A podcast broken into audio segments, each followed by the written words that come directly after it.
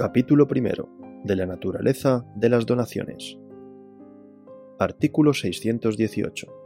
La donación es un acto de liberalidad por el cual una persona dispone gratuitamente de una cosa en favor de otra que la acepta. Artículo 619. Es también donación la que se hace a una persona por sus méritos o por los servicios prestados al donante, siempre que no constituyan deudas exigibles o aquella en que se impone al donatario un gravamen inferior al valor de lo donado. Artículo 620.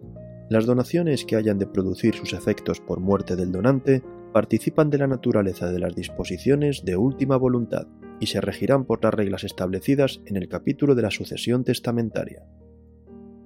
Artículo 621. Las donaciones que hayan de producir sus efectos entre vivos se regirán por las disposiciones generales de los contratos y obligaciones en todo lo que no se haya determinado en este título. Artículo 622.